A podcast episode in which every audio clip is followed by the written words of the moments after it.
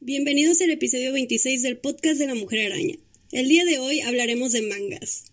Por primera vez tenemos un invitado el día de hoy y como saben, Kanye y yo conocemos a muchísimas personas que son fans del anime. En efecto. Y pues estamos muy emocionadas y pues quién mejor para invitar que pues un amigo de nosotras, ¿no? Y pues invitamos aquí a nuestro residente fan de los mangas y mago... em, pues, ¿Podría decirse profesional o no? ¿No cuenta? Pasa eventos, ¿no? Y haciendo menos el invitado. Bueno, eh, su nombre es José Zavala, Victoria y yo lo conocemos como Zavala. Hola, mucho gusto, mucho gusto. Sí, soy mago profesional y apenas voy llegando y ya me están insultando. ¿Por qué, güey? ¿Por qué dudaste? Dijiste, ah, este güey está medio... Es como profesional, es- está medio pendejo, pero, pero sí la hace. Yo que te ando haciendo pinches anuncios para que te contraten en piñatas y tú con tus pendejadas. Güey, yo soy súper fan de su magia, se lo juro. Él sabe que soy fan de su magia, así que paro, contrátenlo si está bien chilo. Él en mis fiestas y cumpleaños hacía trucos de magia y toda la gente acá se emocionaba un montón. Gracias, gracias. Él era el payasito de la fiesta. Güey, me acuerdo que el primer truco de magia que me hizo, yo estaba bien peda y me quedé. ¡Ah! ¿Lo soñé? es neta que apareció esa carta debajo de su? Al rato va a dar su Insta para que vean sus trucos. Eh, Sí, voy a dar todo hasta mi Tinder. No es cierto, tengo novia, así que es broma, es broma. Carla, si estás oyendo esto, no me mates. Puta madre. ¿No está soltero? Un- el mago no está soltero, entonces ya valió. El mago no está soltero y yo sí, güey, ¿eh? así te la pongo. Así de mal me va en la vida. Eh, nada más, un pequeño disclaimer. Aquí mi compa habla de la chingada, así que si escuchan un dijiste, si hiciste o lo que sea, ahí perdónenlo. Miren, por algo leo mangas y no leo libros. O sea, yo ocupo dibujitos. Si no hay dibujitos, no sirve. O sea, es el nivel de, de mentalidad que tengo. O sea, ah, pónganse truchas, compas. La calidad de invitados que traemos. Pero bueno, vamos a empezar, ¿no? Porque si no va a valer madres. Sábala, primero explícanos qué es manga, porque te aseguro que mucha gente que nos escucha y mucha gente, pues en realidad no es tanta gente, no sabe qué es el manga. Entonces, explícanos. Pues mira, para no hacer chistecitos, voy a ir rápido. Manga es la definición de historieta japonés. Así fácil. Un manga es lo mismo que un cómic en Japón. Es lo mismo que un manga en Corea. Es lo mismo que una historieta en español. Solo que manga es una historieta en Japón.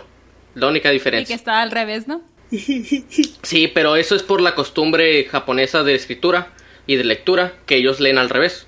También sus libros en literatura están escritos al revés. Si algún día compran un libro japonés de literatura, escrito al revés.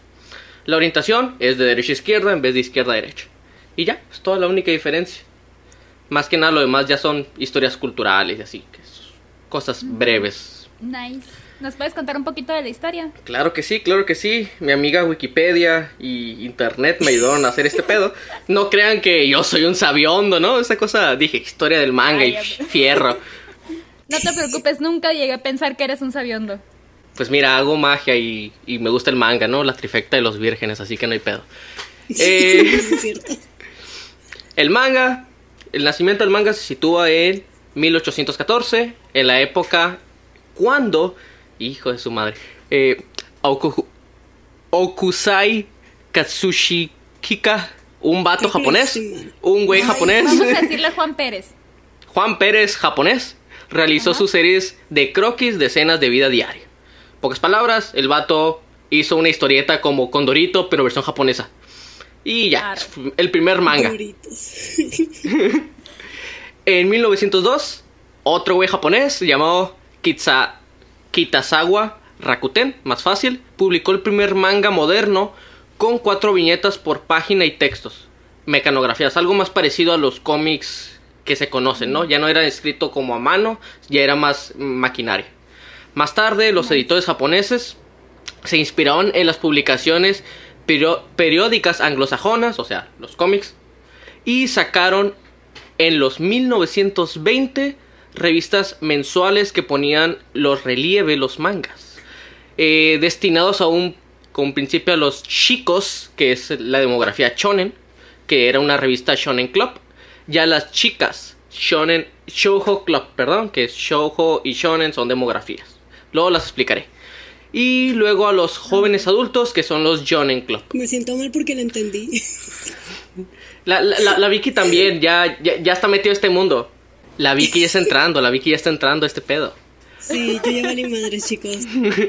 Pero luego, para seguir continuando, en la Segunda Guerra Mundial se interrumpió la progresión del fenó- fenómeno del manga simplemente porque les cayeron bombas y valió verga todo Japón. Pues sí, no mames. Es como que están bien a gusto, una bomba, Hiroshima y pff, adiós todo el mundo, ¿no? Creo que otras cosas más que la, la historia del manga se detuvo ahí, güey. O sea, no mames. O sea, casualmente, casualmente la segunda, una bomba y pum, se paró todo. Ajá. ¿Qué, qué es una o dos bombas nucleares? que es la destrucción de, de Japón, o sea, nada.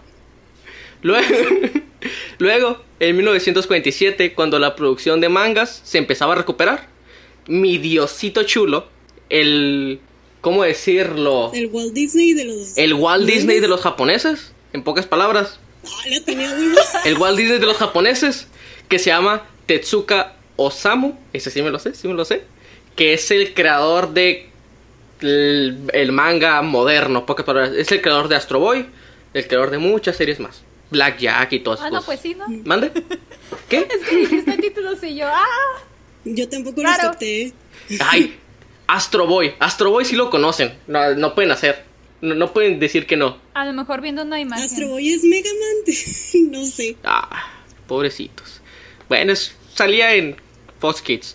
Luego, él era un apasionado del dibujo y del fan y fan ferviente del cine hollywoodense, en particular de Walt Disney, y vaya la redundancia. Soy la verga. ¿Cuál eres la verga, güey? ¿Leíste el PDF? Ah, est- estoy leyendo un PDF que por si no saben. No, le digo a la Vicky porque dice de que no, soy la verga porque lo tiene, güey, lo leíste aquí en el documento que estamos... Yo sé que no me van a creer, pero yo pensé antes lo de Walt Disney. Luego ya lo leí y dije, a huevo, pero no me van a creer, así que no me voy a defender. Le creemos, Ábala. Ah, Yo digo que hay que es su podcast, vamos a dejarla. bueno, Eres mío, animal. Pero ella me cae mejor. ella no se burló de mi magia, ella no se burló de mi magia. Güey, te estoy anunciando, mamón. Anúnciame bien. Bueno, ya, pero sí. Bueno, ya, ya, ya. Vamos, vamos a estar media hora hablando de. Esto es lo que pasa cuando invitan amigos a sus podcasts. Bueno, vamos a seguir. Luego, este güey reinventa todo el género con, con la publicación de Shin Taharahimi. Taharahima, que es la, la nueva isla del tesoro. Simplemente es un manga que puso.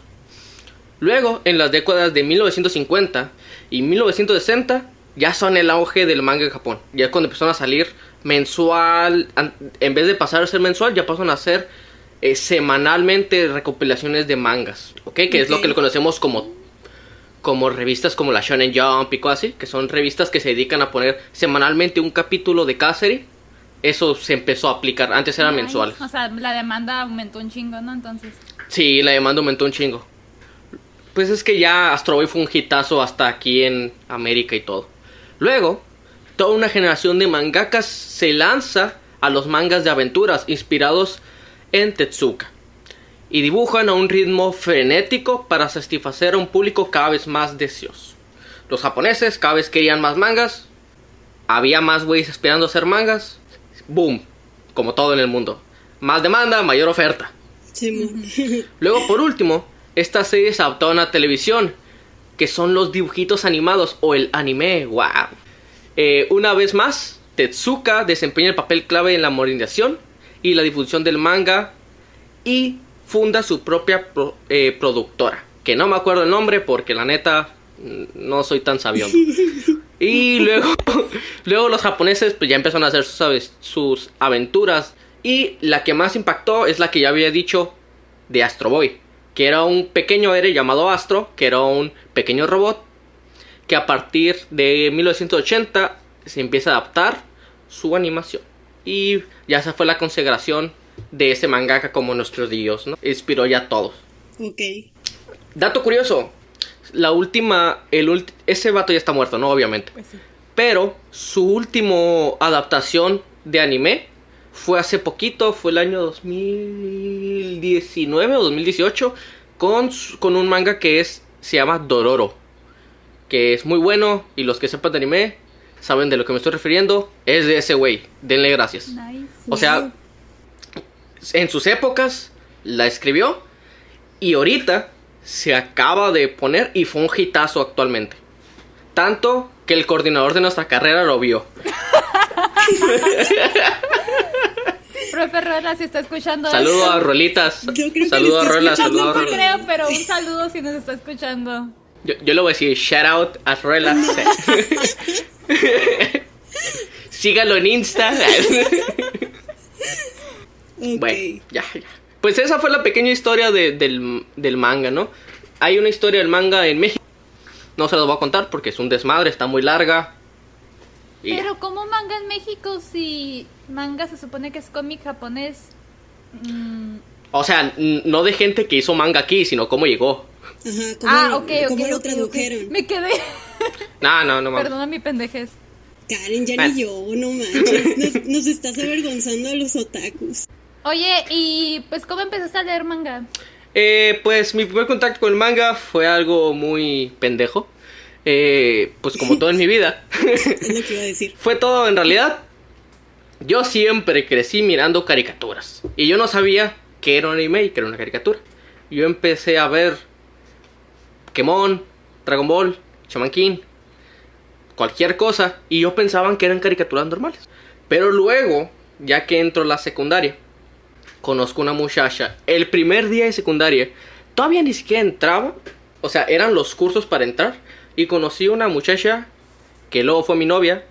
Y el por qué fue mi novia es porque los dos éramos otakus. Pocas palabras.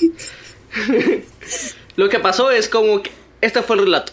Yo estaba, ella se sentó atrás de mí. Yo siempre he sido una persona que habla mucho. Me dijo, cállate el hocico. Yo, oblígame, perro. Y luego miré que traía un sticker o algo así del, de una caricatura. De, y yo dije, ah, qué chido ves esa madre. Y sí, y luego me di cuenta que era mucho más otaku que yo. Yo no sabía. Yo nomás miraba lo que está en Canal 5, así se las pongo. Lo que estaba en, en, en Jetix. Sí, lo que- no, no tenía cable, Canal 5 era lo mío. Eh, y ya, pues esa morra miraba cosas así, era mi, mi sensei, ¿no? Por así decirlo de una manera más otaku, para que se mire mi virginidad. Bueno.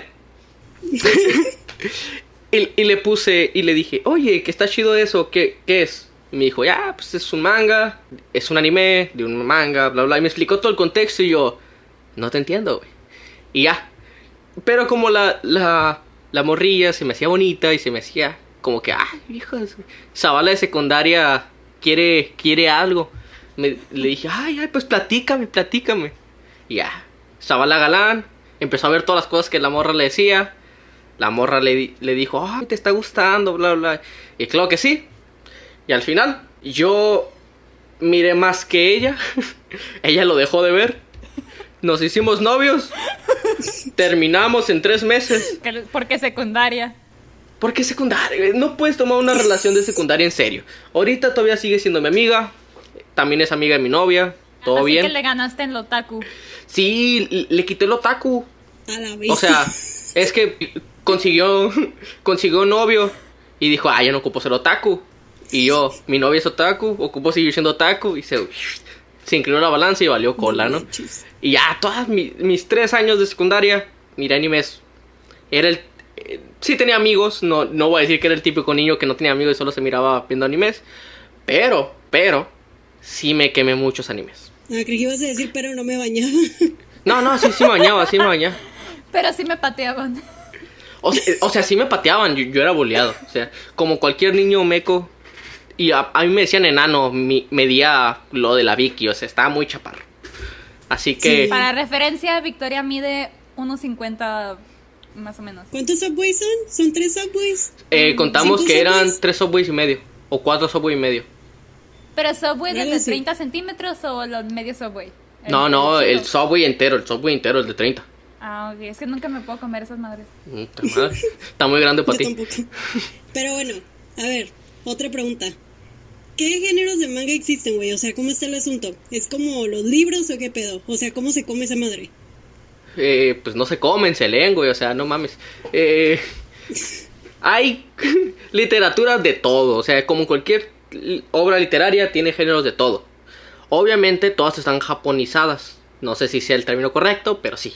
O sea, puede, lo que puedas encontrar va a estar escrito como si hubiera sido escrito por un japonesito, porque fue escrito por un japonesito. Tienes desde romance, romance muy pendejo para, para ser sincero. Tienes comedia, comedia muy pendeja para ser sincera. Tienes acción, acción muy... No, cierto, eh, no, pues ti- tiene de todos. ¿Estás describiendo la- las películas mexicanas? Haz de cuenta que es... De los derbés. Haz de cuenta que estás escribiendo... Haz de cuenta que los derbés escribieron los mangas. Tienen de todos géneros y ninguno vale verga, ¿no? no, es na- o sea, sí, por algo leo mangas, ¿no? Pero el punto es que son muy genéricos en Japón. Japón es muy che. Japón no se sale de sus cosas. Si funcionó un manga en los años 80, lo siguen publicando en el 2019. Ejemplo. Pues dicen, no arregles lo que no está roto, ¿no?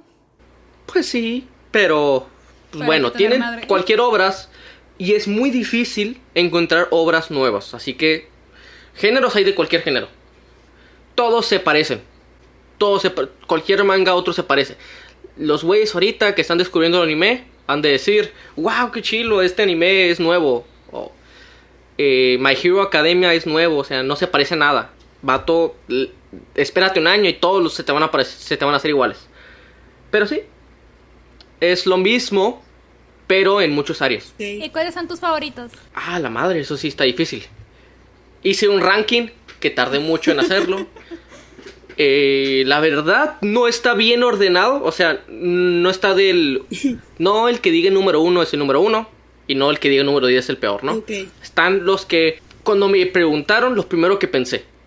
Tampoco. Obviamente hay otras joyitas ahí que no me acuerdo. Y hay unos aquí que puedes decir, ah, son bien genéricos. Es mi gusto, cabrón. Deja de joder. Pero bueno. La Karen y yo con los libros. No estés chingando. No te chingando, por favor.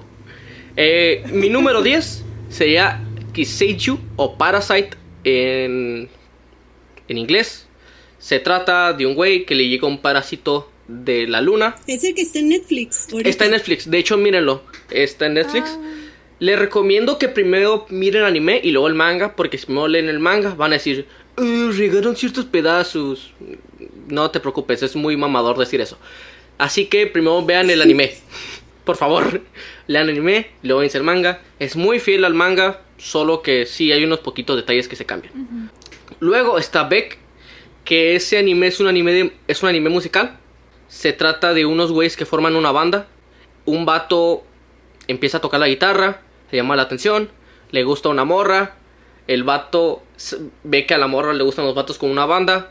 El vato conoce a su hermano y le dice, enséñame a tocar la guitarra para gustarle a tu hermana. Y hacen una banda y así. Suena una película. ¿Cómo Y- se llama? Sing La Street. de Sing Street, sí. Going up. Es como Sing Street, pero más profunda, porque si tratan temas como la depresión, Simón. la soledad. Deja de cantar. Me mama esa película. sí, está muy buena, pero es como Sing Street, pero más profunda. En realidad, a veces dejan la música a un lado, la música la usan para expresar. Ok. Luego, está otra que es muy conocida, y es Chigatsuba Kimi no Uso, o Your Lie in April. Me gusta más el nombre en japonés, así la conocí. Que trata de una tipa violinista y un tipo pianista. El tipo pianista por un pedo de trauma ya no puede tocar el piano. Después de unos segundos que lo está tocando, pierde eh, lo que está escuchando. No se puede enfocar él mismo su música, así que toca bien feo. Y le empiezan a dar traumas por algo que tiene. Y la tipa era fan del tipo y quiere que vuelva a tocar. Y así. Es un romance de música clásica. Pero tiene unos pedos ahí románticos muy buenos y te golpean básicamente el corazón porque eh, giros de trama que japoneses, ¿no? Luego hay otra que se llama Ping Pong. Ese es el manga. Luego el anime se llama Ping Pong de Animation. Muy bueno. eh, trata de todo menos del ping pong.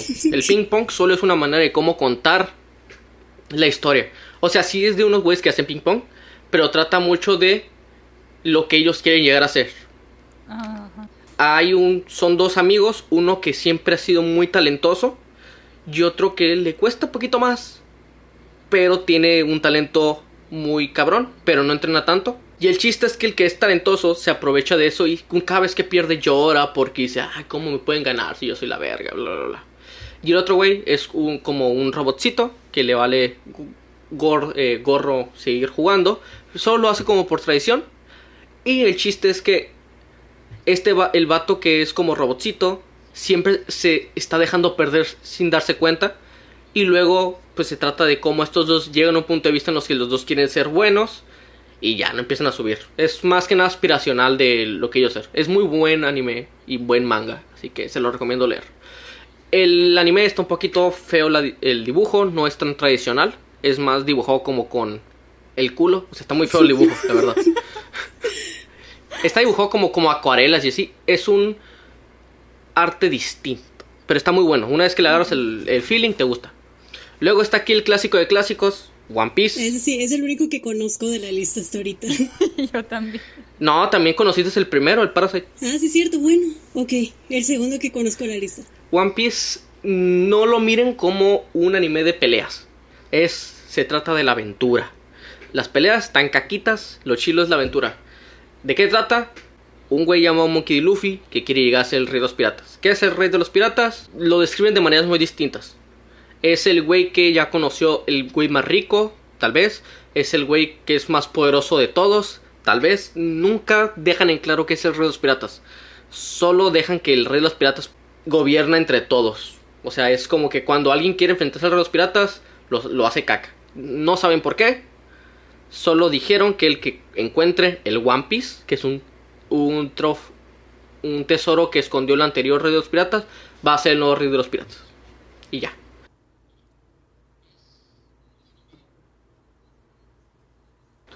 Todavía no, todavía no se sabe si el One Piece es algo físico, si es algo material, si es más que nada algo simbólico.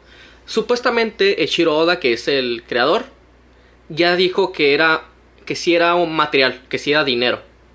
Pero dicen que tal vez es una troleada porque ese güey le mama trolear a los que miran su serie y pueden decir que es como que el One Piece era estar con tus amigos en un viaje extremo por todo el mundo. La neta, El verdadero One Piece es los amigos que hicimos en, en Las todo el risas tiempo. nunca faltan. la neta, si eso pasa, si eso pasa yo me voy a amputar porque lo vengo viendo desde la secundaria. O sea, ese ¿Cuántos es... episodios van Ah, ya? está bien largo, Está- ¿no? Es infinito esa cosa, es in- nunca se va a acabar, se va a morir primero el autor. Es como el Señor de los Anillos, su De hijo hecho, lo va a tener que El hacer. autor ahorita tiene a un, a un interno que está aprendiendo a dibujar como él porque va a seguir la historia cuando él se muera. No, todos los, los mangakas tienen sus asistentes.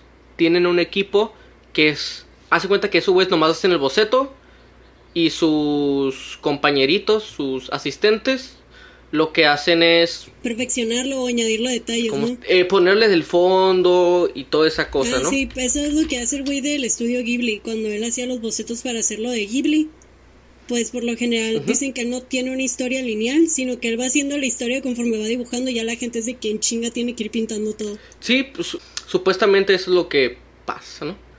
Eh, hay unos que sí hacen una historia, otros que su inspiración los agarra. Pero bueno. Siguiente, ya no es un manga. Y van a decir, güey, la serie, se- el podcast se trata de mangas. Me vale verga, yo soy el invitado. Esto no es un manga, es un mangua. A su pinche madre, mira esa pronunciación. Es- se escribe M-A-N-W-H-A Ok. que significa manga coreano. O sea, eh, me salí de Japón, me fui a Corea. Y está hecho para la plataforma Webtoon, que es una plataforma de cómics libres. Sí. Cualquier persona puede entrar ahí y leer. Son cómics gratuitos. Y se llama Dice. Yo le pasé a la cara en un cómic de ahí dos veces y las dos veces me han mandado a la verga, no lo leí. Así que ustedes son testigos, ¿sí? Ay, ya sé, perdón, Le perdón. mandé uno de, de mitología griega, ¿Cuál es? el de Lord of Olympus, que es súper famoso. Ah, ya, está chilo. Sí lo voy a leer, sí lo voy a leer, perdón, perdón. No te creo, güey. De hecho, dato eh, eh, eh, eh, curioso, yo y mi novia nos hicimos también muy buenos amigos porque los dos leíamos un, un, un manga parecido. Obviamente no fue la razón solo por eso, ¿no? Pero, pero los dos habíamos leído uno y dijimos, ah, qué chido. Que se llama La Dama y el Sirviente. No, no me suena. Es que yo nomás conozco el chilos. Yo soy bien, bien poser. No sé mucho de muchas cosas. Fíjate que, fíjate que ese no, no es tan poser, ¿eh? Ese casi no, no muchos lo conocen. Así que muy bien por ti. Eso más otaku que yo. Bueno, Dice se trata de que hay, uno, hay unos dados. La gente que ha jugado videojuegos sabe que los juegos RPG, tus personajes suben de nivel, ¿no? Y como que, ay, le puedo subir la fuerza dos puntos y se hace más fuerte y así. Pues lo que trata la serie Dice es que hay unos dados que si los tiras, tú puedes, por el número que te salió en los dados, tú puedes cambiar tus atributos, ya sean físicos, inteligentes, así que eh, un vato encuentra unos dados, llega un, es un alumno del, del extranjero y está todo guapo, todo carita, es inteligente, pinche güey modelo, ¿no? Y de nada, ese güey, por cuestiones del destino, le da al protagonista, que es un güey que era el de los recados, que era el güey chaparrito feo, le da un dado y le dice, toma esto para que salgas adelante. No me acuerdo cómo inicia, lo leí hace mucho. Todavía no se acaba, pero lo avienta y el vato ve que puede cambiar sus atributos y el vato se hace más guapo y empieza a hacer misiones para hacerse carita y el vato se hace súper carita, se hace inteligente, se hace súper fuerte y luego él a su amigo le da el poder, le da un dado y le dice, oye, tú también estás bien pendejo, sé como yo. y el vato empieza a hacer, pero, pero, pero el vato le interesa más el cómo pasa todo esto, o sea, el por qué. Y el güey se da cuenta que hay un vato que se llama X, que es un niño, que es el dios de los dados. Que ese güey puede controlar todo, literal, es dios. Como al, al X no le gustó que lo estuvieran vigilando, lo mata. Y al matarlo, todos los dados que él tenía se reparten por toda la escuela. Y ahora toda la escuela tiene dados. Y hay algo que se llaman dados rango A. O rango S, no me acuerdo cómo se llama. Que si los avientas te da una habilidad. Una habilidad poderosa, ya sea volar, telequinesis, para el tiempo. Güey, yo quiero. Para el tiempo, que es uno que es para visualizar a los demás y te dice que están pensando, que están haciendo todas esas cosas. Y luego, X, lo que va a hacer es, el primero que junta los seis dados se puede pelear contra él. Y si lo vencen, puede ser tu nuevo, el, el nuevo dios. Y, y es un Battle Royale. Todos se quieren matar y se están matando para conseguir más dados. Y se están matando para conseguir los dados de todos. Y está chilo porque luego un profesor consigue un dado y también quiere hacerlo y empieza a matar a alumnos y así. Está chilo. Está muy interesante. Pinche Open Season acá, todos contra todos. De hecho, sí, se hace una, se hace una batalla campal en la escuela, Pero, completamente. o sea, dijiste que no te gustó el arco actualmente. El arco final se está muy lento. Hace cuenta que el, el mangaka, no sé cómo decirlo, el escritor, lo quiere estirar mucho. Ahorita yo siento que se está estirando mucho la serie. Yo siento que ya se pudo haber acabado. Pero eh, no lo miro mal. Lo, lo miro una vez a la semana, así que no, no hay mucho pedo. Luego, ya pasando, porque me estoy estancando, vamos a ver Buenas noches, Pum Pum. O Onayashi no Pum Pum, no me acuerdo cómo se llama Ah, en japonés. es el que me dijiste que está bien pinche triste. Sí, ese es un. Está escrito por Inu Asano. Todos los que le gustan los mangas conocen a Inu Asano. Está bien triste. Es muy depresivo. Porque se trata literal de la depresión. El manga trata de la depresión. Ah, ya me acordé. Es un manga muy bueno. No se los puedo explicar bien de qué trata. Porque en sí se trata de la vida de un tipo y cómo su entorno va cambiando, cómo va madurando, cómo ta ta ta. ta. Es toda su vida. Está muy bueno. Mírenlo. Y la neta, pues no tengo nada que decir más que es uno de los mejores mangakas que se que han hecho hasta- en la actualidad que han hecho. Tiene otras series, pero esa es la más icónica de él. Está Dead Dead, que también es muy bueno, y otras más. Luego está Hoshimaru no Ino. Uf. Es un manga muy bueno que ese no les quiero decir de qué trata, quiero que lo miren. Fin del punto, mírenlo. El que lo esté- se lo voy a deletrear. H-O-S-H-I M-A-M-O-R-U-I-N-U. Y ya. Mírenlo. De todos modos, yo pienso que estaría padre que en el Instagram nos pases a nosotras aparte fotos de todos estos mangas y nosotros Va, va. publicarlos ahí para que la gente los Pensaba ubique. hacerlo de todos modos, pero lo dejé hacer el ridículo. Ah, chinguen a su madre. Eh, en mi Instagram siempre hablo de, de mangas o de magia. Así que si quieren seguirme en Instagram, se los paso. Es, va a estar al final, para no hacer spoiler aquí en medio. Luego está la chulada, que para mí es, si no el mejor manga, y si no es la mejor historia que yo he leído en mi vida, me suicido. Hay uno arriba, pero esta es la mejor historia. Este se llama Torre de Dios. Torre de Dios, lo empecé a leer en la secundaria. Y hasta ahorita acaba de ser animado por Crunchyroll, Ah, una empresa distribuidora de anime sí. que ahora lo produjo. Y la neta es muy buena. El anime no le hace justicia al, al webtoon. Es mucho, mil veces mejor el Torre de Dios en es leído. El, el cómic, se lo recomiendo. Nada más que decir. Es, entren con todo lo que puedan. Chulada. Y luego hay uno arriba, que este sí es mi top 1. Que no, yo sé que no tiene la mejor historia. No sé que yo sé que no tiene la mejor todo. Pero Gans, solo por el hecho de mirar el dibujo, ya, es, vale la pena completamente. Puede que no te guste la historia, pero mínimo busca fotos del manga. O sea, de cómo está escrito, cómo está dibujado. Es el mejor manga dibujado para mí. Para, en mi opinión, es el manga con mejor dibujo. Ese y el de Berserk son muy buenos. Gantz está escrito por Hiroya Oku. Él empezó como haciendo el libro vaquero versión japonés. Empezó dibujando eh, un libro erótico homosexual. Que es de dos historias.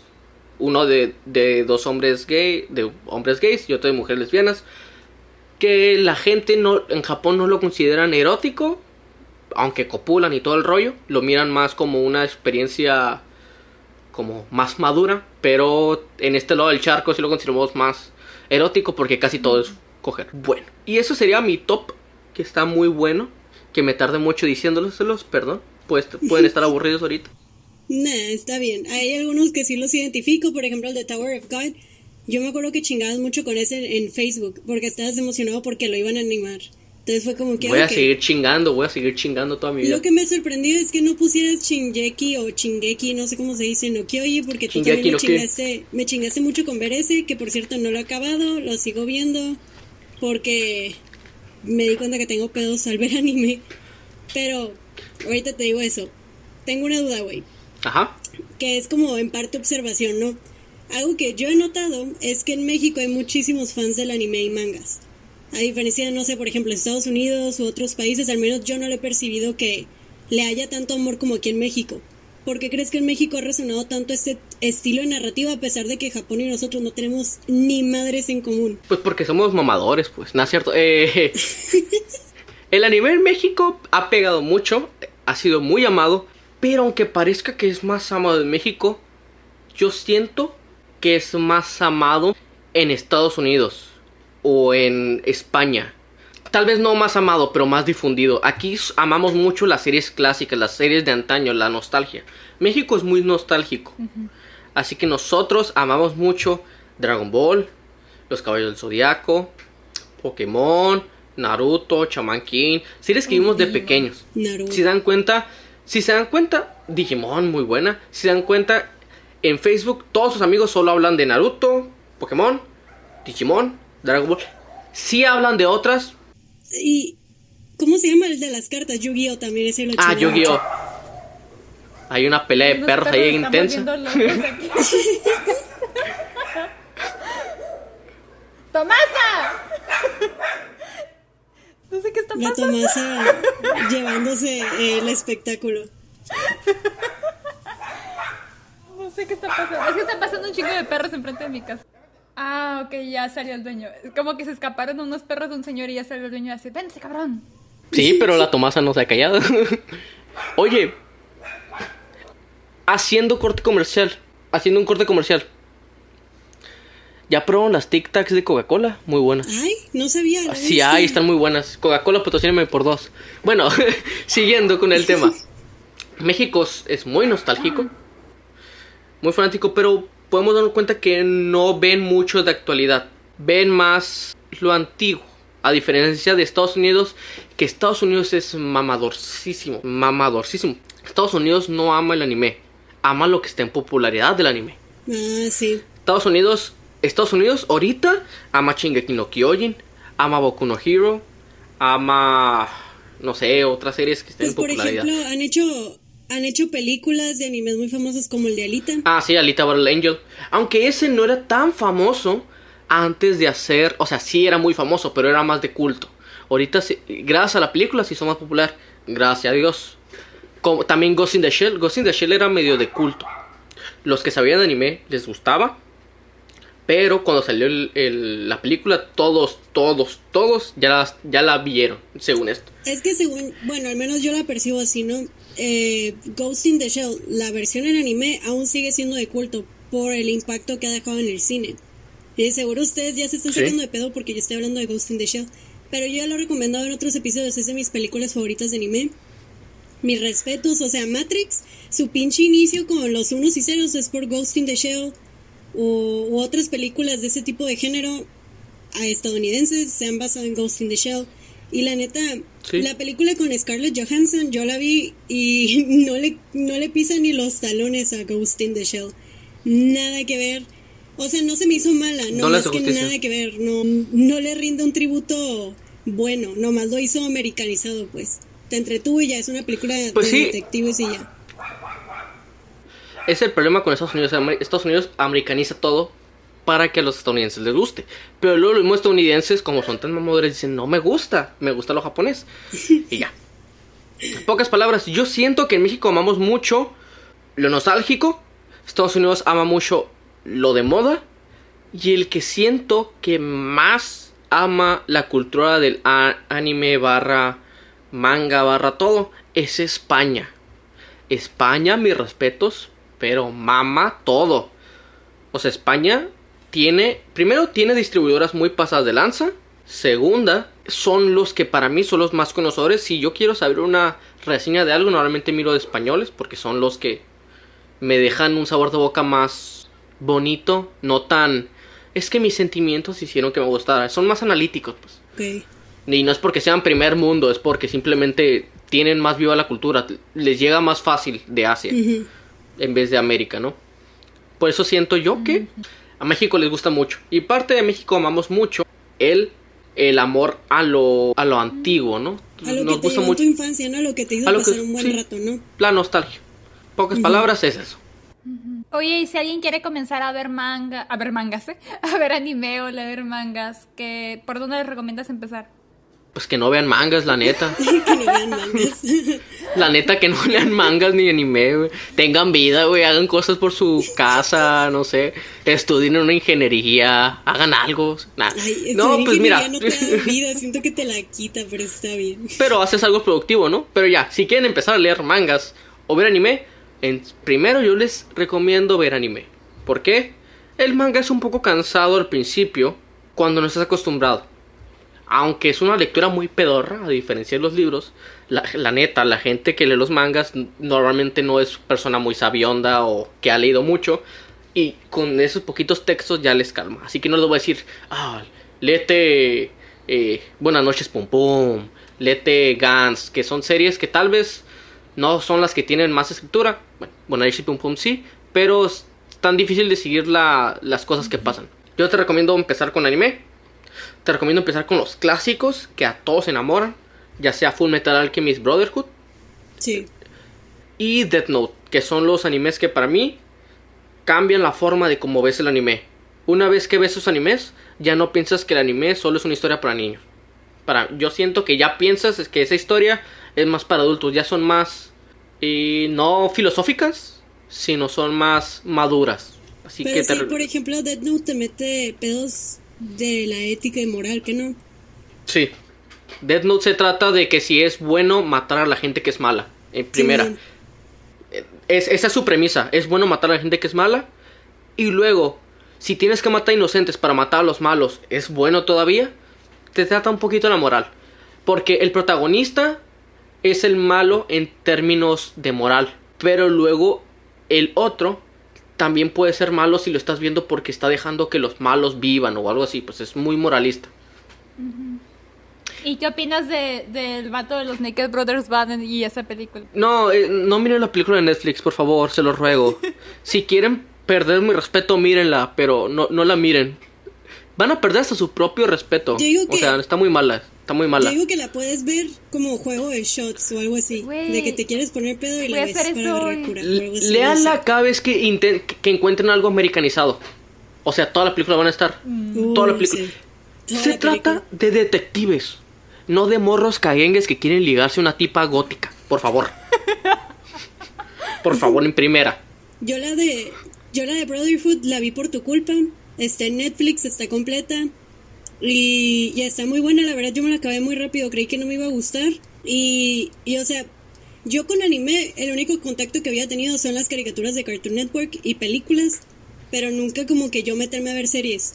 Y ya que vi Brotherhood dije, a la bestia, si, es, si está chilo, o sea, la neta, ya era prejuicio mío y el no querer que me dijeran otaku, lo que sea, pero la neta, siento que los japoneses o en sí los la cultura asiática te brinda historias muy distintas a las que estamos acostumbrados. Sí. Pues es otra cultura, ¿no? Estamos viendo un enfoque completamente distinto. Literal es lo opuesto a lo, Sí, a lo mexicano. Allá no, la vida no se trata de amor, sino de disciplina. Aquí en diferencia tratamos de hablar todo con amor en vez de disciplina. sí. Así que por eso nos choca a veces un poquito las historias. Y luego está Full Metal, eh, Full Metal Alchemist Brotherhood, que es un anime de alquimistas. El de Pablo Coelho. Oh, güey. No, güey, no, no, no los ofendas, güey, nada que ver, te lo aseguro. No, nada no, ver. no. Es una serie muy buena, mírenla. Ahí ya estás viendo cómo una persona puede crear un, po- un universo en tan pocos minutos. En los primeros minutos del anime ya entiendes todo el universo. Ya entiendes que Sí. te me entra muy rápido el cómo funciona todo. Y siempre te están hablando de cosas nuevas y te entran tan fácil que es, es comprensible. Al final piensas que sí puede ser algo real. Así te la De pongo. hecho, está ahí, está chilo porque hace cuenta que a mí me gusta mucho ver videos como que de análisis de historias y esas madres de las películas. Y un día me puse a ver análisis de, de mundos mágicos en la literatura, de que cómo catalogan eh, la magia en El Señor de los Anillos, la magia en Harry Potter y eso. Y para la literatura hay distintos términos para ese tipo de magia. No me acuerdo ahorita los Eh, tú dices el, el soft ah, sistema de, ma- de magia suave y el duro, algo así. Ajá, hay varios. Y por ejemplo, el de El Señor de los Anillos sería como suave porque no hay reglas exactamente que te estipulen Ajá. cuál es el alcance de la magia de, por ejemplo, de. Iba a decir Dumbledore por mis traumas infantiles, pero es um, Gandalf. Yo también los confundía, yo también los confundía, yo te, completamente los- te entiendo, te entiendo, los confundía igual. No, es que, es que, es que a Victoria le decían que eran primos o hermanos o no sé No, no, no. Ok, voy a contar la cura. Hagan de cuenta que cuando yo iba en la primaria, yo no crecí con Harry Potter. Yo nunca las vi hasta que estuve en la prepa, ¿no? Entonces, un día mi papá estaba viendo Harry Potter y ya me regresé a mi cuarto y cuando regresé a la sala lo vi viendo El Señor de los Anillos. Y le dije, ah, ¿sigues viendo Harry Potter? Porque pues yo iba a la primaria, iba como en sexto de primaria. Y me dijo, sí. Y yo, ah, ok, ¿y quién es Harry Potter? Y me dijo, no, no, no, es que ahorita no sale. Es el spin-off. Y entonces salía el Frodo, o el Frollo, como se diga. Frodo. Y- Frodo es... Ajá, y le dije, ah, él es su primo. Y me dijo, Simón. Y yo, ah, y el que sale ahí es Dobby. Y el Simón. Y yo, ah, ok. Y me dijo, y el de ahí es Dumbledore. Y era Gandalf. O sea, todo me lo mezcló bien culero. Entonces, Tu papá para evitar explicarte, no, estoy viendo otra cosa, deja de estar chingando. Ah, es, mira, es su Simón, primo. Simón, ya cállate, ya vete. Así está mi papá, ¿no? Entonces, por años me lo creí y hasta la fecha lo sigo confundiendo, aunque ya leí los libros de Harry Potter, aunque ya vi todos los del Señor de los Anillos. O sea, me sigo Yo confundiendo. los confundo porque su aspecto físico tal vez suena pendejo, pero para mí se me hace muy parecido. ¿Verdad que Hasta sí? el actor está igualito, hasta el actor parece el mismo. Sí. No es el mismo, ya lo sé, no mamen. O sea, no me tiren hate porque las personas que más tiran hate son los Señores de los Anillos y los de Harry Potter. No mames. Simón. Pero bueno, a lo que iba es que se supone que nunca explican bien los poderes de Gandalf. Nomás te dice como que, ah, hace cosas Ajá. y tú, ah, pues Simón. No hay límite. Pero luego ponían como, ex- ponían como ejemplo a Full Metal Alchemist y lo ponen con, no me acuerdo qué término, creo que, creo que es Hard Magic es o algo hard, así. según yo, hard, hard magic Ajá, system. y entonces es cuando en el sistema de magia te, te explican todas las reglas. Y o sea, no puede haber algo sin sentido ahí. O sea, todo tiene un porqué. Y eso es lo que pasa con Full Metal Alchemist. O sea, la alquimia que hacen, hay reglas. Y tú mismo sabes las reglas. Y eso siento que está mucho mejor. O sea, no tengo ningún problema con Tolkien ni nada. Pero a mí personalmente disfruto más ese estilo de magia. Porque entonces digo, a la bestia. Porque la entiendes. Es como, como Avatar también lo ponen, por ejemplo, cuando los encierran, por ejemplo, a Toph y a Katara en una jaula de madera. Tú junto con ellos sabes sus limitaciones, tú sabes que Sí. valieron verga.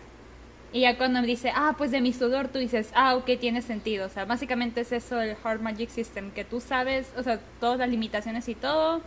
Y cuando, o sea, y no te sacan algo de la nada, pues, o sea, tú sabes junto con ellos Sí, todo el pues asunto. No disfrutas como- más la historia Ajá. porque sabes cuáles son los peligros Y cuando ves que rompen esas reglas o le sacan la vuelta, dices, a la verga, este personaje es la mera verga como la top. No tienen un algo que se le llama Deus Ex Machina, pues, que es un power up pasado de lanza, ¿no?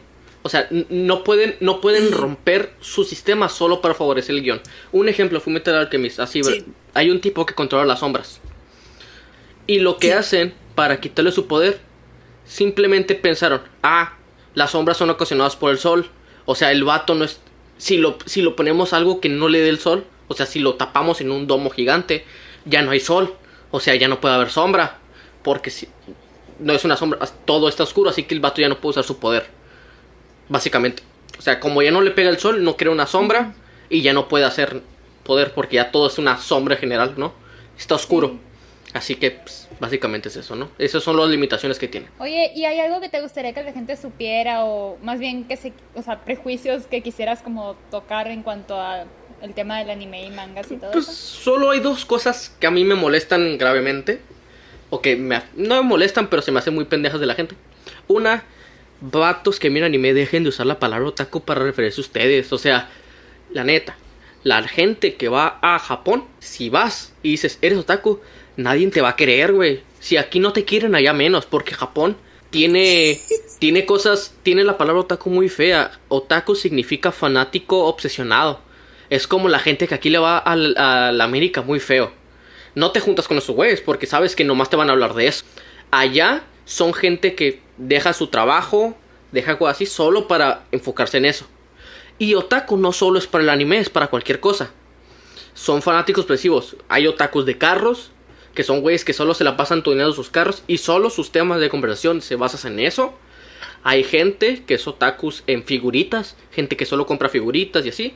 Otakus de libros. Así que otakus no es una palabra solo para el anime. La Viquillo. La gente que escucha este podcast tal vez sea otaku de libros, ¿no? Zavala nos Pero- vino a quemar. Oli. o sea, otakus es algo malo. Es una definición mala.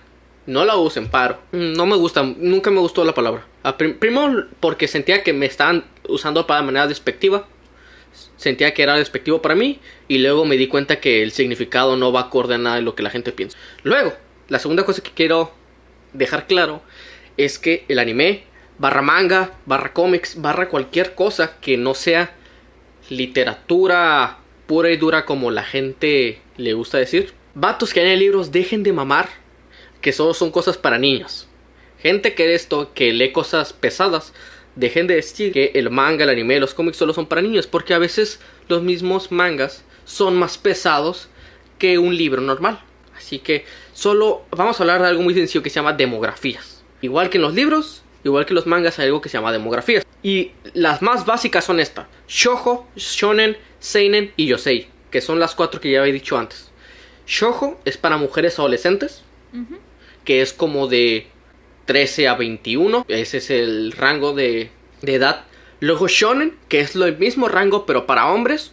Luego está Seinen, que es para gente madura, arriba de unos 26 arriba, porque los japoneses maduran lento. Algo que deben de entender es que los japoneses maduran lento. A los 20, a los 22 años, 23, 25 siguen haciendo chistes de cacas y de pedos en su vida diaria. O sea, literal maduran lento. Sí. sí O sea, como los- Derbez. Los animes. Fíjate que Derbez es- nos tiene chistes muy buenos, Sí. pero no son tan famosos. Es que México también es muy pendejo.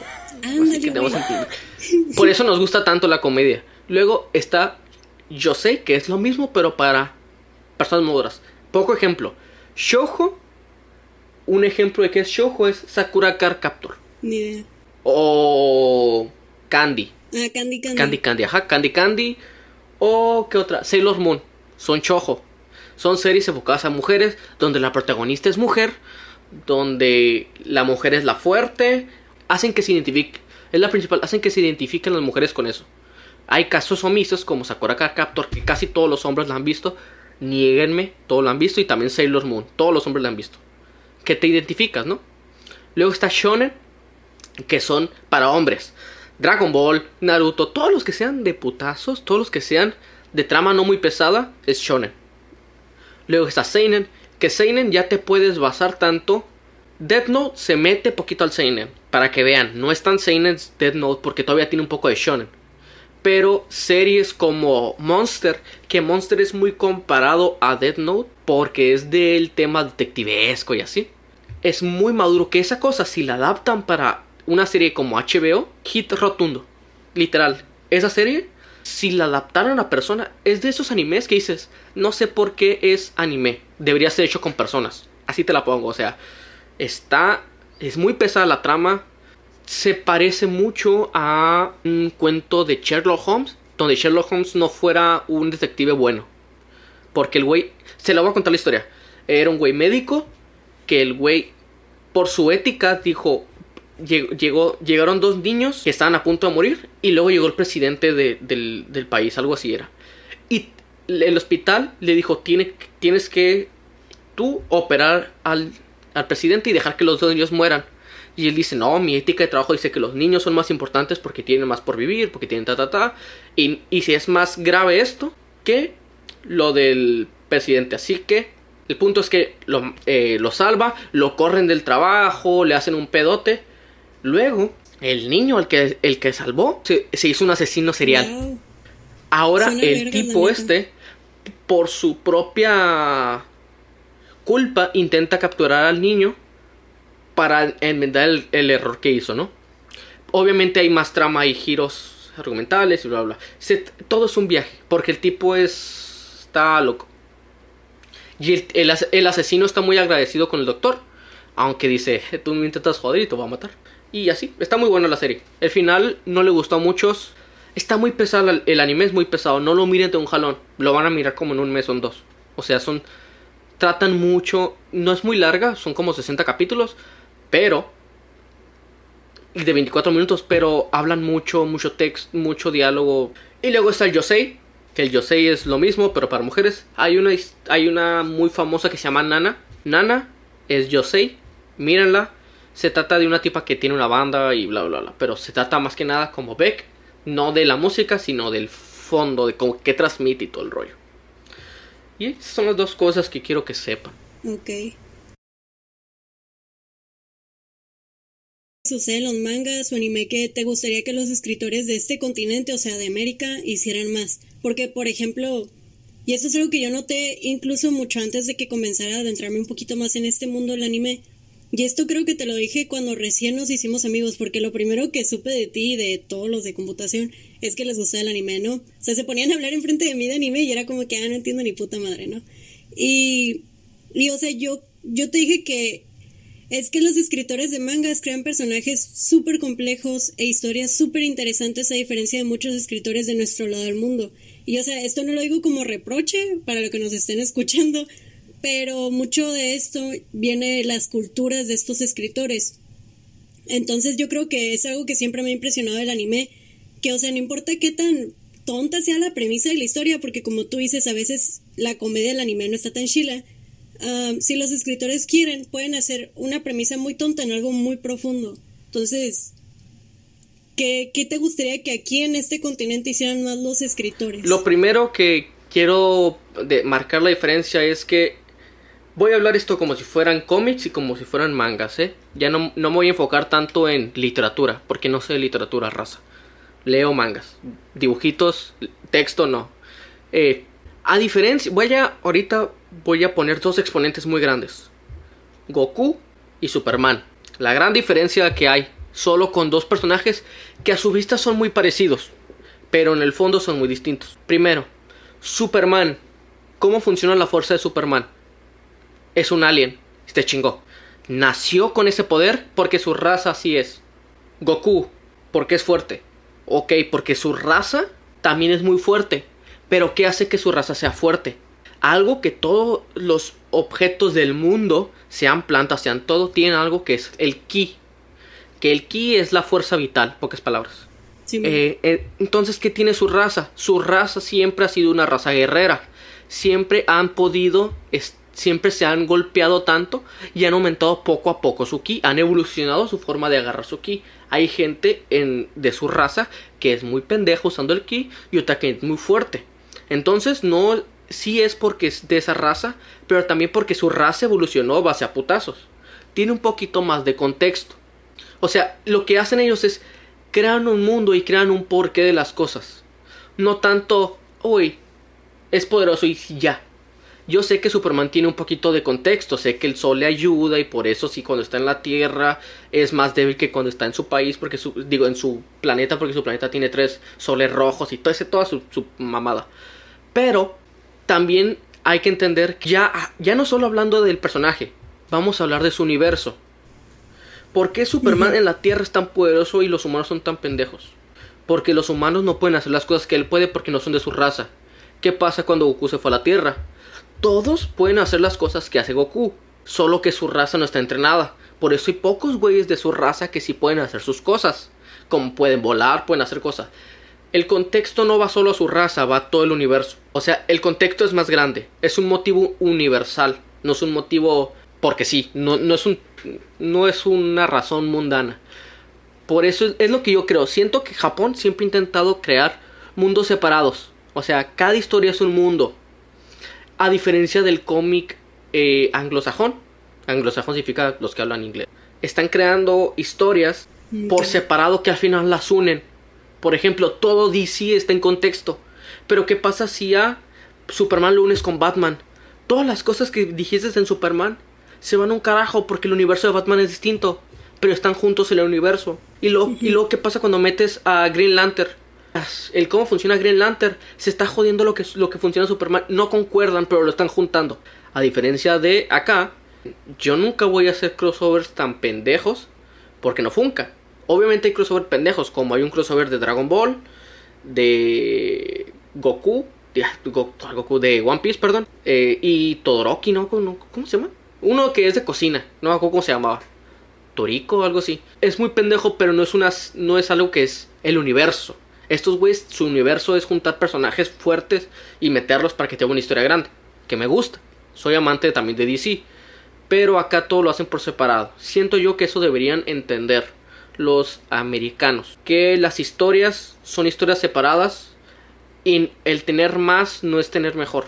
Que si nos ponemos a pensar un poquito, o sea, pasándolo al contexto de libros, porque lo que hoy en día más venden son las editoriales estadounidenses. Eh, también cuando lees libros así, por lo general lo que tratan de asemejar los escritores estadounidenses es cómo puedo poner esta fantasía en el mundo real, como que ellos a fuerza todo lo quieren como normalizar en nuestro mundo. Y a diferencia de los escritores japoneses que es es de que no, yo no necesito nuestro mundo, voy a crear mi mundo para que lo que yo quiero explicar tenga sentido. Exacto, es que te quitas la limitante real.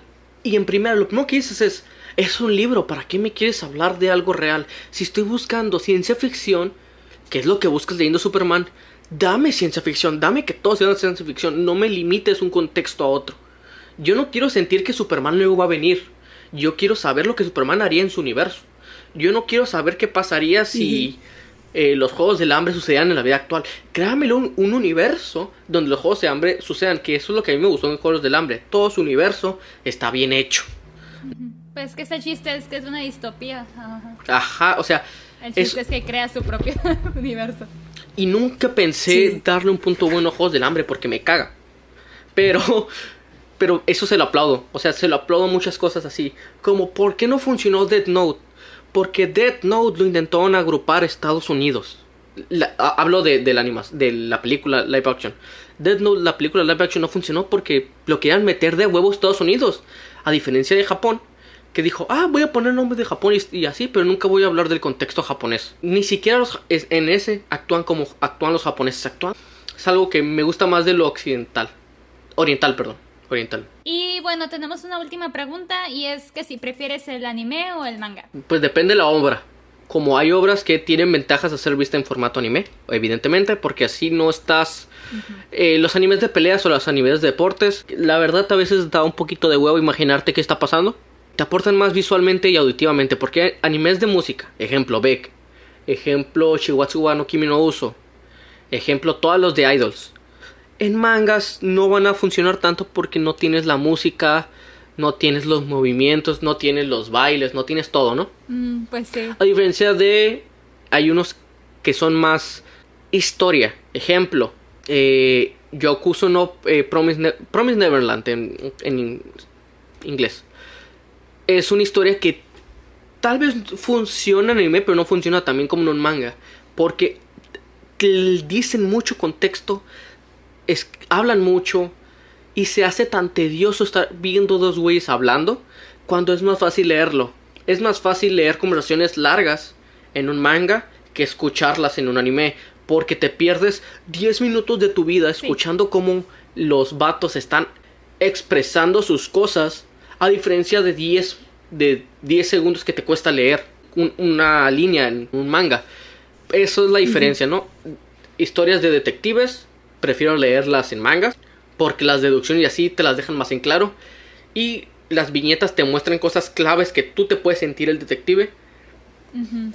Animes de peleas, prefiero verlos en anime. Y pues básicamente sería eso. Esos son los que más me gustan. Solo que a mí me gusta depende de la obra, no, no tanto un formato. Sí, es como, a mí me ha pasado con libros, por ejemplo, hay libros que leo y digo, no manches, esto lo imagino que funciona como película, pero es un pésimo libro, pésimo libro, de neta no me gustó, pero digo, sí vería una película así. Y a veces pasa al revés de que veo que van a sacar una película de un libro y me quedo como que no, no, no lo puedes traducir, es todo un mundo, no tiene sentido en película. Entonces, lo mismo. Como García Márquez, toda su... Está muy difícil adaptar su obra, por lo mismo del realismo mágico. Ajá por ejemplo, dos, dos, hay, hay tres tipos. Unos que son buenos para, para películas, unos que funcionan en ambos y unos que son muy malos en películas y que funcionan en libros. Uno que funciona mucho en película, que podría ser, no sé, una película buena como... Mira, yo tengo un ejemplo en libros. Por ejemplo, a mí el libro de Dear John de Nicholas Sparks, no me gusta Nicholas Sparks, es un autor que de plano no es para mí. Y, yo leí Dear John. Y leí el libro y me tardé un chorro en leerlo porque la neta es un libro que me aburrió un putero. Y, la película me entretuvo un montón, o sea, para mí fue mejor traducida en película. Entonces, ese es el ejemplo que a mí se me ocurre, ¿no? Un ejemplo que a mí se me ocurre, Matrix. Matrix funciona bien chingón en película. Imagínate leer, no sé si haya libro de Matrix, la verdad no sé. Pero imagínate leer un libro de Matrix, la neta pierde mucho. Perdería mucho. Star Wars. Por ejemplo, Star Wars, los libros de Star Wars son pésimos, son libros súper aburridos. La gente que, que escribe libros de Star Wars no sabe narrar, o bueno, los que yo he leído, ¿verdad? No saben cómo narrar de manera entretenida. Y no estoy hablando de los cómics, estoy hablando de libros, libros. Es que imagínate, imagínate escribir y luego se agarró, hizo fium, fium, el sablito de luz y rayitos. Entonces, o sea, y luego, no funcionan. Los libros que me ha tocado leer de Star Wars son pura información pegada, son enciclopedias de la fuerza. Y yo de que, güey, yo no vengo a leer esto, yo no ahí, cómo se dan en la mano. Que ahí es la diferencia. Exacto, es que tienen que saber narrar para hacer fantasía, pues. Como, por ejemplo, George Martin, que lo respeto un chingo porque. es pésimo escritor. Es es bueno creando universos, pero Star Wars es escrito de la cola. No, no, no, yo estoy hablando de George Martin. Ajá. ¿De quién? Estoy hablando de Game of Thrones, me, me cagué por un segundo. Ah, ok. Ah, no, no, perdón. Ya, iba me equivoqué, a cortar la llamada, dije hasta aquí. Es que, es que él escuchó George, pero no escuchó el Martin. Ajá, escuché George. Y yo, ah, no, pensé que habías dicho George, George Lucas. Y yo, ah, pésimo, pésimo. O sea, es una mierda. Cagada. Dije, ¿sabes qué? Ya no podemos ser amigos. No, no, no. Josh Martin está muy bueno. Los escritores de la última temporada no valen verga, ah, pero. Ah, no, es chinguen a su madre. Pero ese no fue Josh Martin. Él, de hecho, quería Que, la, que la saga durara más tiempo. Que la, perdón, la serie. Para poder, como. No quería apurarlo, pues, como lo que querían ellos, que querían ya terminar todo. Y por eso se comieron varias cosas, se hicieron lo que quisieron, hicieron un desvergue. Pero ese es otro tema, ¿verdad? Pero George Martin también se pasa de verga. O sea, ese güey, ¿cuánto tiempo lleva escribiendo su último libro? o sea, ya, ya. Las obras maestras toman tiempo. Pero sí es cierto, de, o sea, que se apure. Espero que esta cuarentena le haya servido para sacar mínimo unos. O sea, el primer libro está desde 1997. el primer libro de la saga. Mira. No, sí se está pasando de verga.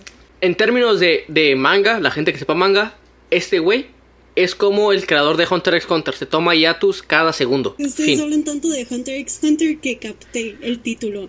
Nunca lo he visto, pero capté. Muy buena serie, muy, serie, muy buena serie. Esa, por ejemplo, yo siento que es mejor que Full Metal Alchemist explicando su poder. Mm, Tiene el mejor sistema de poder de todos, de todos, de todos, de todos, de todos. Pero ese es otro tema, ¿no? Para otro capítulo ya estoy haciendo que me inviten a huevo. Este. Eh, Zavala, ¿dónde pueden encontrarte? Me pueden encontrar en Xvideos. eh, me pueden encontrar en. Mi OnlyFans OnlyFans. está... Mi, mi, mi OnlyFans está en la descripción. Eh, no, me, me pueden encontrar en Instagram como Furshow, en Facebook como El Mago Zavala y en Twitch, que últimamente he estado aburrido. Iba a decir que hoy hago eh, stream, pero esto sale el jueves, así que no sé si haga stream el jueves. Eh, pues ya. En Twitch me pueden encontrar como Furshow. Eh, van a estar mis redes también en, en el Instagram de la mujer Ara- del podcast de la mujer araña. Simón, ya nos comprometió. Ya los comprometí. No, pero sí hay sí. para que lo contraten en sus piñatas ya que se puedan, en sus eventos. Piñatas no, eh, como mago no hago fiestas infantiles, hago fiestas para adultos, hago en, sus bares o sus pedas, por favor. No quiero... Ofendida porque mi fiesta de cumpleaños fue una fiesta infantil. O sea, No.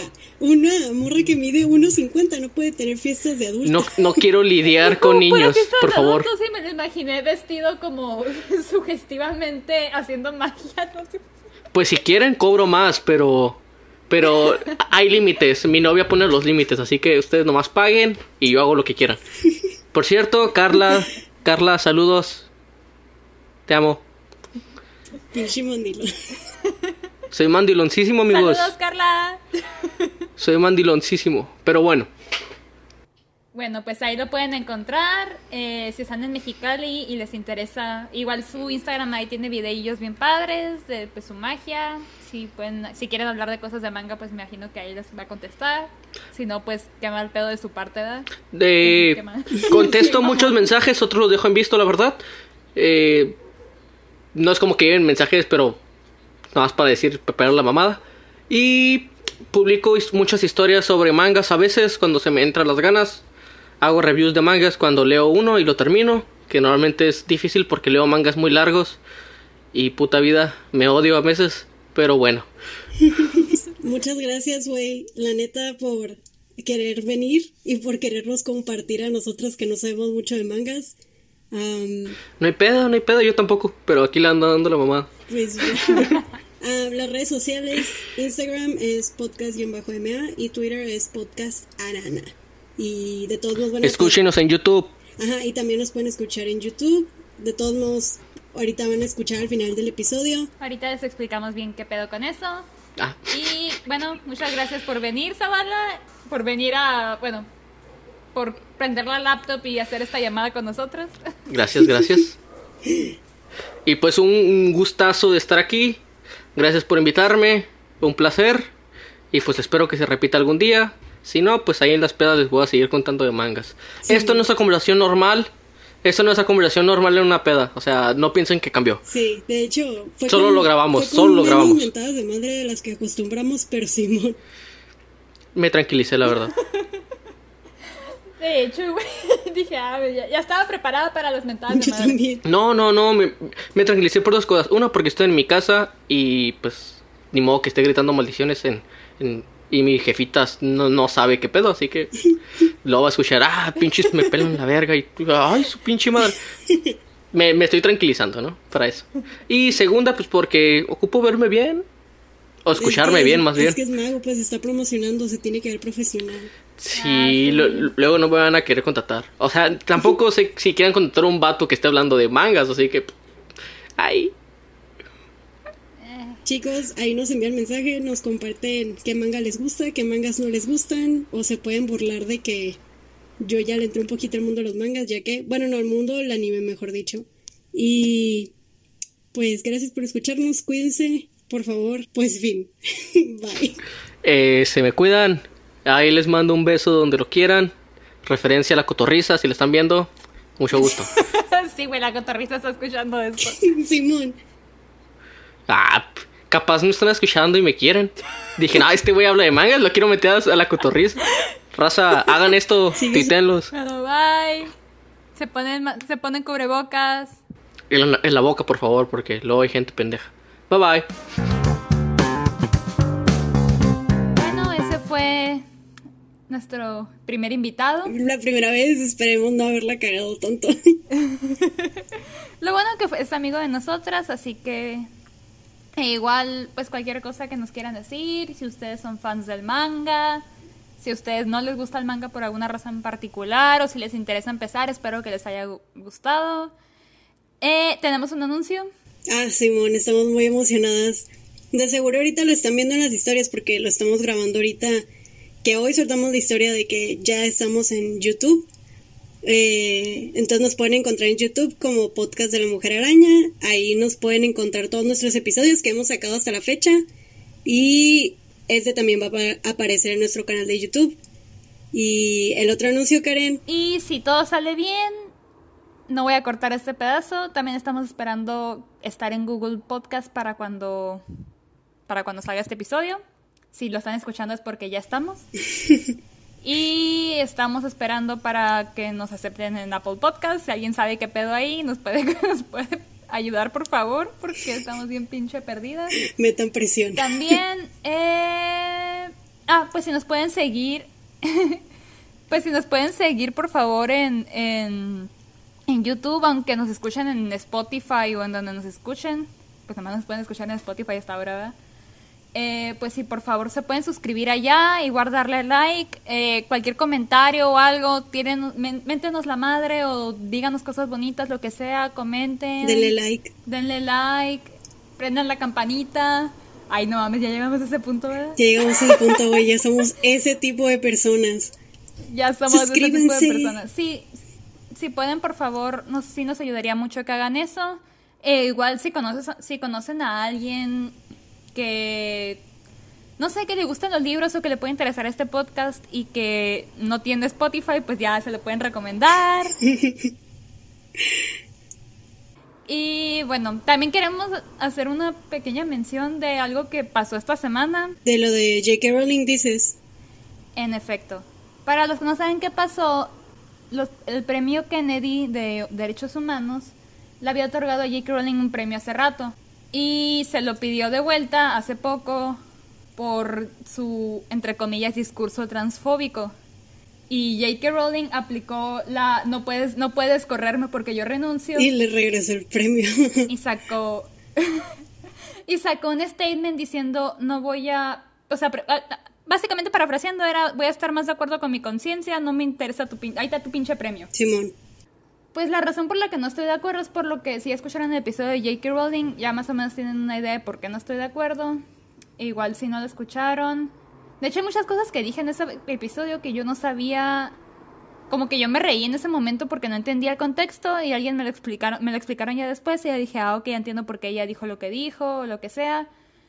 El punto es que independientemente si estés, si de acuerdo de si su ensayo o lo que ella dicho es problemático no, creo que no encuentro el odio en ninguna de sus, de nada. Y pues se me hace bien zarra a mí personalmente que a una mujer que hizo tanto en el mundo de la literatura le estén pidiendo un premio de regreso, pero pues, o sea, tantos pinches violadores y de todo que hay en pedófilos y que nadie les ha pedido nada de regreso. Pues sí, o sea, sí está complicado el asunto. Yo creo que ella, o sea, es algo que lo comentamos creo en el episodio todo lo que ella decía, nunca pensamos que ella lo dijera en el sentido de, ah, soy transfóbica.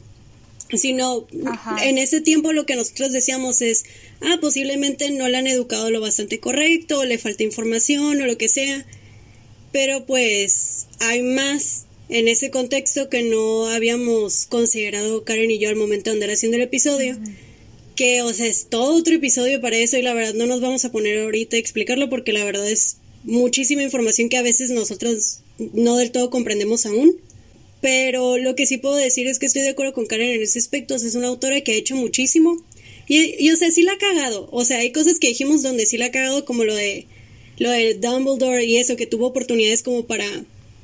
Pues, o, sea, por ejemplo, en Grindelwald ponerlo como la persona que es y todo, y no lo hizo. O sea, sí hay cosas de ella que neta sí están mal.